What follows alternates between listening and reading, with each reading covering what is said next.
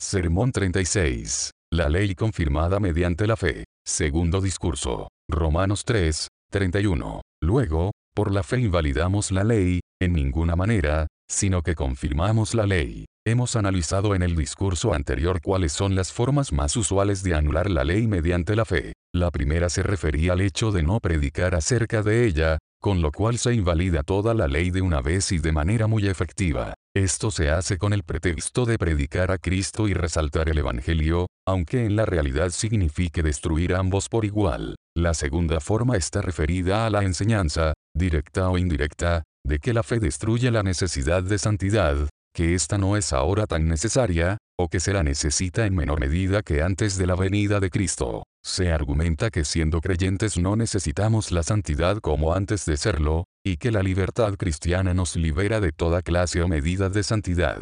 De este modo se distorsiona el significado de las grandes verdades acerca de que estamos bajo el pacto de la gracia y no de las obras, que el hombre es justificado por fe sin las obras de la ley y que al que no obra, sino cree, su fe le es contada por justicia y griega. Por último, la tercera forma consistía en anular la ley en la práctica aunque no en principio. Se trata de vivir o actuar como si la fe pudiera excusarnos de la santidad, permitirnos caer en pecado porque ya no estamos bajo la ley, sino bajo la gracia. Resta averiguar cómo podemos encontrar un mejor camino, para poder decir con el apóstol, luego, por la fe invalidamos la ley, en ninguna manera, sino que confirmamos la ley, ciertamente no confirmamos la antigua ley mosaica, puesto que sabemos que fue abolida para siempre. Mucho menos confirmamos la totalidad de las instituciones mosaicas, las cuales sabemos que nuestro Señor clavó en la cruz. Tampoco confirmamos la ley moral, lo cual,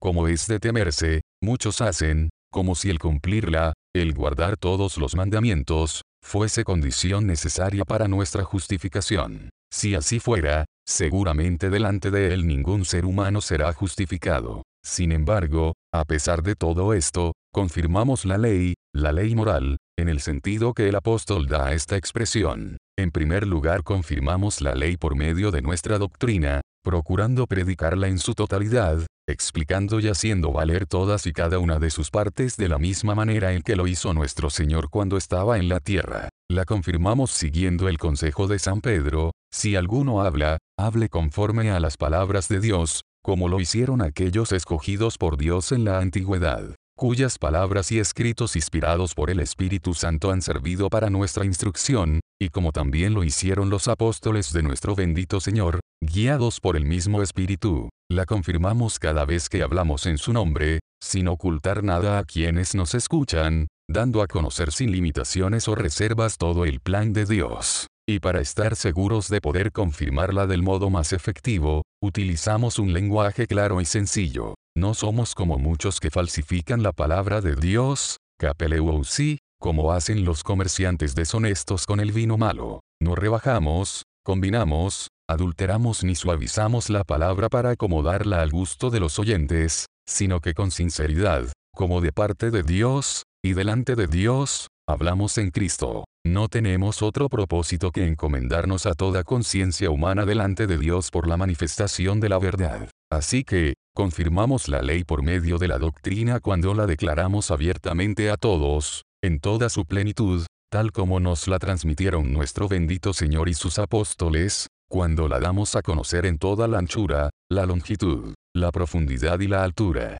Confirmamos, entonces, la ley cuando publicamos cada una de sus partes, cada uno de los mandamientos que ella contiene, no solo en sentido amplio y literal, sino también en el sentido espiritual, no solo en lo concerniente a nuestra conducta, las acciones que puede prohibir o aconsejar, sino también en lo que se refiere a nuestros principios, pensamientos, deseos e intenciones. Y todo esto lo hacemos con la mayor diligencia no solo porque es de suma importancia, en la misma medida en que todo fruto, cada palabra y cada obra, continuará siendo malo si el árbol es malo, si la disposición y la actitud del corazón no son rectos delante de Dios, sino también porque a pesar de la tremenda importancia de este tema se lo estudia y se lo entiende poco, tampoco se lo conoce que podemos decir, sin temor a equivocarnos, que la ley tomada en su más profundo sentido espiritual es el misterio que había estado oculto desde los siglos y edades. permaneció completamente oculta para el mundo pagano. Ellos con toda la sabiduría que se jactaban no descubrieron los secretos de Dios ni la ley de Dios, no llegaron a la letra ni mucho menos al espíritu. Su necio corazón fue entenebrecido, y profesando ser sabios, se hicieron necios. En cuanto a su significado espiritual, estuvo casi igualmente oculta para la mayoría de la nación judía. Aún ellos, que estaban siempre prontos a declarar con respecto a otros, esta gente que no sabe la ley, maldita es, pronunciaron su propia sentencia dado que se encontraban bajo la misma maldición, la misma terrible ignorancia. Recordemos los continuos reproches de nuestro Señor a los más sabios entre ellos por sus burdamente malas interpretaciones de la ley. Recordemos la suposición, aceptada casi universalmente por todos ellos, que bastaba con limpiar el vaso por fuera, y diezmar la menta y el eneldo y el comino. Creían que la perfección exterior podía compensar la impureza interior y una falta absoluta de justicia y misericordia, de fe y del amor a Dios. Tan completamente oculto permaneció el significado espiritual de la ley para los sabios, que uno de los más eminentes rabinos hizo el siguiente comentario acerca de aquellas palabras del salmista si en mi corazón hubiese yo mirado a la iniquidad, el Señor no me habría escuchado, es decir, si está solo en mi corazón, si no cometo iniquidad de hecho, el Señor no la tendrá en cuenta, no me castigará a menos que yo cometa actos de maldad más la ley de Dios. En su sentido espiritual más profundo, no permanece oculta solo para los judíos y paganos, sino también para los cristianos, o al menos, para una inmensa mayoría. El sentido espiritual de los mandamientos del Señor es todavía un misterio para ellos. Tampoco podemos decir que esto solo sucede en los países que se encuentran inmersos en las tinieblas y la ignorancia del romanismo. Lo que sí podemos asegurar es que la mayoría de ellos, aun los que se llaman cristianos reformados, permanecen, hasta el presente, completamente ajenos a la dimensión de pureza y espiritualidad de la ley de Cristo. Esta es la razón por la cual, hasta el día de hoy, los escribas y fariseos, los hombres que conocen el aspecto formal de la religión, mas no su poder, aquellos que son sabios en sus propios ojos, y justos según su propia opinión, se ofenden cuando oyen estas cosas. Se ofenden profundamente cuando hablamos de la religión del corazón, particularmente cuando les mostramos que sin ella aunque repartiésemos todos nuestros bienes para dar de comer a los pobres, de nada nos serviría. Pues bien, que se ofendan, pero nosotros no podemos hablar sino conforme a la verdad que está en Jesús. Es nuestra responsabilidad, sea que escuchen o dejen de escuchar, librar nuestra propia vida. Hablaremos acerca de todo lo que está escrito en el libro de Dios, no como para agradar a los hombres, sino a Dios. No hablaremos solamente acerca de las promesas, sino también acerca de las amenazas que allí se encuentran. Así como proclamamos todas las bendiciones y privilegios que Dios ha preparado para sus hijos e hijas, del mismo modo debemos enseñar todas las cosas que Él nos ha mandado, y sabemos que cada una de ellas tiene un propósito, despertar a aquellos que duermen, instruir a los ignorantes, sostener a los débiles, o fortalecer y perfeccionar a los santos. Sabemos que toda la escritura es inspirada por Dios y es útil para enseñar, para redarguir, para corregir, o para instruir en justicia, y que el hombre de Dios, mientras Dios está obrando en su alma, necesita de cada una de las partes de la escritura para llegar a ser perfecto, y estar enteramente preparado para toda buena obra. A nosotros nos toca, por tanto, predicar a Cristo enseñando todo aquello que Él nos reveló. Obviamente podemos predicar el amor de nuestro Señor Jesucristo sin sentirnos culpables por ello, sino, por el contrario, sentirnos especialmente bendecidos por Dios podemos hablar de manera muy especial acerca del Señor como nuestra justicia, y podemos extendernos acerca de la gracia de Dios que estaba en Cristo reconciliando consigo al mundo. También podemos, cuando sea conveniente, alabarlo largamente reconociendo que Él cargó con el pecado de todos nosotros, fue herido por nuestras rebeliones y molido por nuestros pecados para que por su llaga seamos nosotros curados. Sin embargo, no estaríamos predicando a Cristo conforme a su palabra si tan solo nos limitásemos a estos aspectos de la fe. No podremos presentarnos libres de culpa ante Dios si no hemos proclamado todas sus obras. Para poder presentarnos ante Dios como obrero que no tiene de qué avergonzarse, debemos predicar a Cristo no solo como nuestro gran sumo sacerdote, tomado de entre los hombres y constituido a favor de los hombres en lo que a Dios se refiere y, como tal, reconciliándonos con Dios por medio de su sangre y viviendo siempre para interceder por nosotros, sino también como el profeta del Señor, a quien Dios ha hecho para nosotros sabiduría, y quien por su palabra y por su espíritu está con nosotros todos los días hasta el fin, guiándonos a toda la verdad. Él permanecerá rey por siempre, dictando leyes a todos aquellos que compró con su sangre y haciendo que todos los que él reconcilió recuperen la imagen de Dios. Reinará en el corazón de todos los creyentes hasta que sujete a sí mismo todas las cosas, hasta que haya erradicado por completo todo pecado y haya traído la justicia perdurable. En segundo lugar, confirmamos la ley cuando predicamos que la fe en Cristo no sustituye sino produce santidad, toda clase de santidad, negativa y positiva, en el corazón y en la vida. Para poder hacer esto, afirmamos constantemente, los que no están de acuerdo con invalidar la ley mediante la fe deberían reflexionar acerca de esto profunda y frecuentemente, que la fe misma, aún la fe cristiana, la fe de los escogidos de Dios, la fe que es obra de Dios, no es sino el auxiliar del amor. A pesar de toda su gloria y honor, la fe no constituye el propósito central del mandamiento de Dios. Solo al amor Dios le confirió este honor, el amor es el fin de todos los mandamientos de Dios. Es el amor el objeto, el único fin de toda dispensación de Dios desde el comienzo del mundo hasta la consumación de los siglos. El amor permanecerá después que cielo y tierra hayan pasado, porque solo el amor nunca deja de ser. La fe desaparecerá por completo cuando podamos ver, cuando gocemos de la visión de Dios eternamente. Pero el amor, pero el amor eternamente permanecerá, no se apaga su luz, no se consume su llama. Triunfante en la muerte, por siempre vivirá, por su caridad infinita alabanza eterna recibirá. Cosas maravillosas se han dicho de la fe, y cualquiera que la haya degustado bien podrá decir con el apóstol, gracias a Dios por su don inefable sin embargo, pierde toda su excelencia cuando se la compara con el amor. Aquello que San Pablo señaló con respecto a la superioridad del Evangelio respecto de la ley, bien puede aplicarse con toda propiedad para hablar de la superioridad del amor respecto de la fe, porque aún lo que fue glorioso, no es glorioso en este respecto, en comparación con la gloria más eminente. Porque si lo que perece tuvo gloria, mucho más glorioso será lo que permanece. En verdad, toda la gloria de la fe, antes de que ella desaparezca, radica en que está al servicio del amor. Es el instrumento temporal que Dios ha creado para alcanzar el fin eterno. Sería bueno que quienes exageran la importancia de la fe fuera de toda proporción,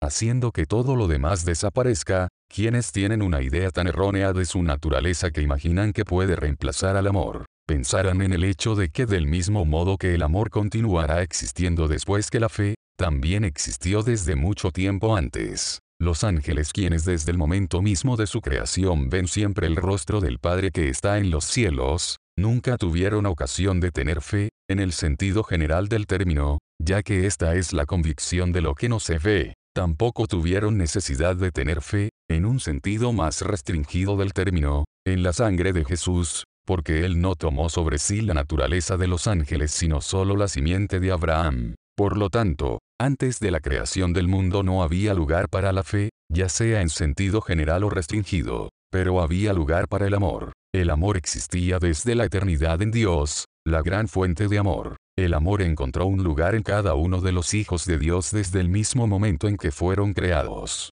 Desde el primer instante su bondadoso Creador les dio la capacidad de existir y de amar. Tampoco es verdad, a pesar de que muchos han disertado con ingenio y cierta lógica acerca de esto, que la fe, ni siquiera en su sentido más general, haya tenido un lugar en el paraíso, a juzgar por el relato, breve y sin mayores detalles, que presenta la Sagrada Escritura, Adán, antes de rebelarse contra Dios, caminaba en la presencia de Dios y no por fe en él. De la mente el ojo claro todavía, como mira el águila al sol duro, así el rostro del Creador podía, mirar, cual lo mira el ángel puro. Entonces podía hablar cara a cara con aquel cuyo rostro nosotros no podemos ver y continuar con vida. Por consiguiente, no necesitaba de esa fe cuya función es suplir nuestra incapacidad de ver. Por otra parte, es indudable que tampoco existía fe en su sentido particular, puesto que tal fe necesariamente presupone el pecado, y la ira de Dios declarada contra el pecador.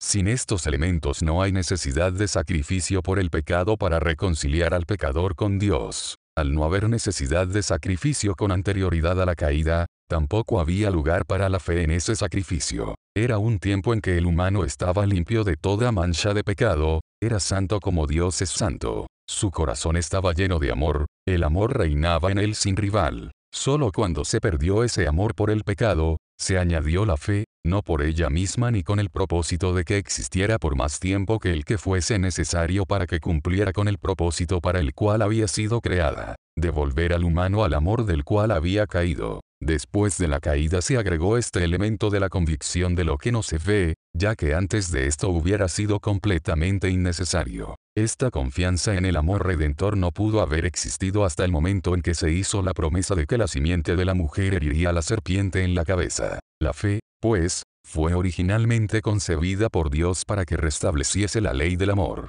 Por tanto, cuando así nos referimos a ella, no la estamos subestimando, o restándole su merecido reconocimiento, sino, por el contrario, estamos mostrando su verdadero valor, exaltándola según sus méritos y colocándola en el lugar que Dios en su sabiduría le asignó desde el principio. La fe es el gran instrumento para restablecer el amor santo en el que la humanidad fue originalmente creada. De esto deducimos que, aunque la fe no posea un valor intrínseco, como tampoco lo tiene ningún otro instrumento, es por ella que podemos alcanzar la meta, que la ley del amor reine nuevamente en nuestros corazones, y, en la situación actual, es el único medio de conseguir lo que existe sobre la tierra. Por todo esto reconocemos que es una bendición inefable para el ser humano, y que tiene un valor inestimable ante Dios. Esto naturalmente nos lleva a señalar, en tercer lugar, cuál es la forma más importante de restablecer la ley, restablecerla en nuestros corazones y vidas. Verdaderamente, sin esto de qué valdría todo lo demás, podríamos declararla en nuestra doctrina, predicarla en todos sus aspectos, podríamos explicar y hacer cumplir cada una de sus partes, podríamos descubrir su sentido más espiritual y declarar los misterios del reino de los cielos. Predicar a Cristo y todo lo que Él es capaz de hacer, podríamos predicar que la fe en Cristo abre todos los tesoros del amor y, sin embargo, si durante todo este tiempo la ley que predicamos no estaba en nuestro corazón, no tendríamos más valor ante Dios que un metal que resuena, o címbalo que retiñe. Toda nuestra prédica lejos de obrar para nuestro bien, solo aumentaría nuestra condenación. Este es, pues, el punto más importante que debemos considerar, cómo podemos establecer la ley en nuestro corazón para que verdaderamente influya en nuestra vida. Esto solo puede hacerse por fe. Solamente mediante la fe podemos alcanzar esta meta, como lo muestra nuestra experiencia cotidiana. Porque mientras andamos por fe, no por vista avanzamos sin tropiezos en el camino de la santidad.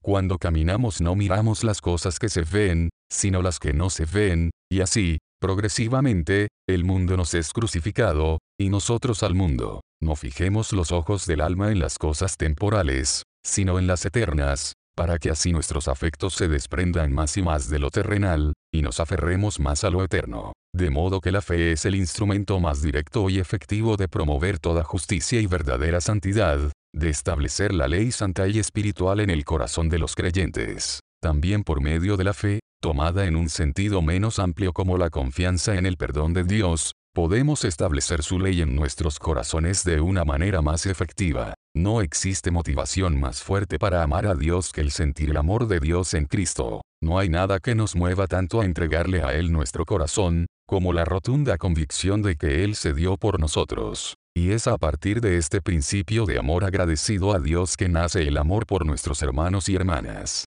No es posible dejar de amar a nuestro prójimo si verdaderamente confiamos en el amor con que Dios nos amó primero. Este amor por los demás seres humanos, que tiene su fundamento en la fe y el amor de Dios, no hace mal al prójimo. Se trata, como observa el apóstol en la segunda parte del versículo, del cumplimiento de la ley. Pero la ley restrictiva, no cometerás adulterio, no matarás, no hurtarás, no hablarás contra tu prójimo falso testimonio, no codiciarás, está toda contenida en esta sentencia, amarás a tu prójimo como a ti mismo. El amor no se contenta simplemente con no hacer mal al prójimo, continuamente nos mueve a hacer el bien, siempre que tengamos oportunidad debemos hacer el bien a todos, hacer toda clase de bien hasta donde nos sea posible. Se trata, pues, de cumplir no solo con la ley restrictiva sino también con la ley tomada en sentido positivo. La fe no solo hace posible el cumplimiento de la ley en su sentido restrictivo o positivo, en lo exterior, sino que también, por medio del amor, trabaja en nuestro interior purificando nuestro corazón y limpiándolo de toda maldad.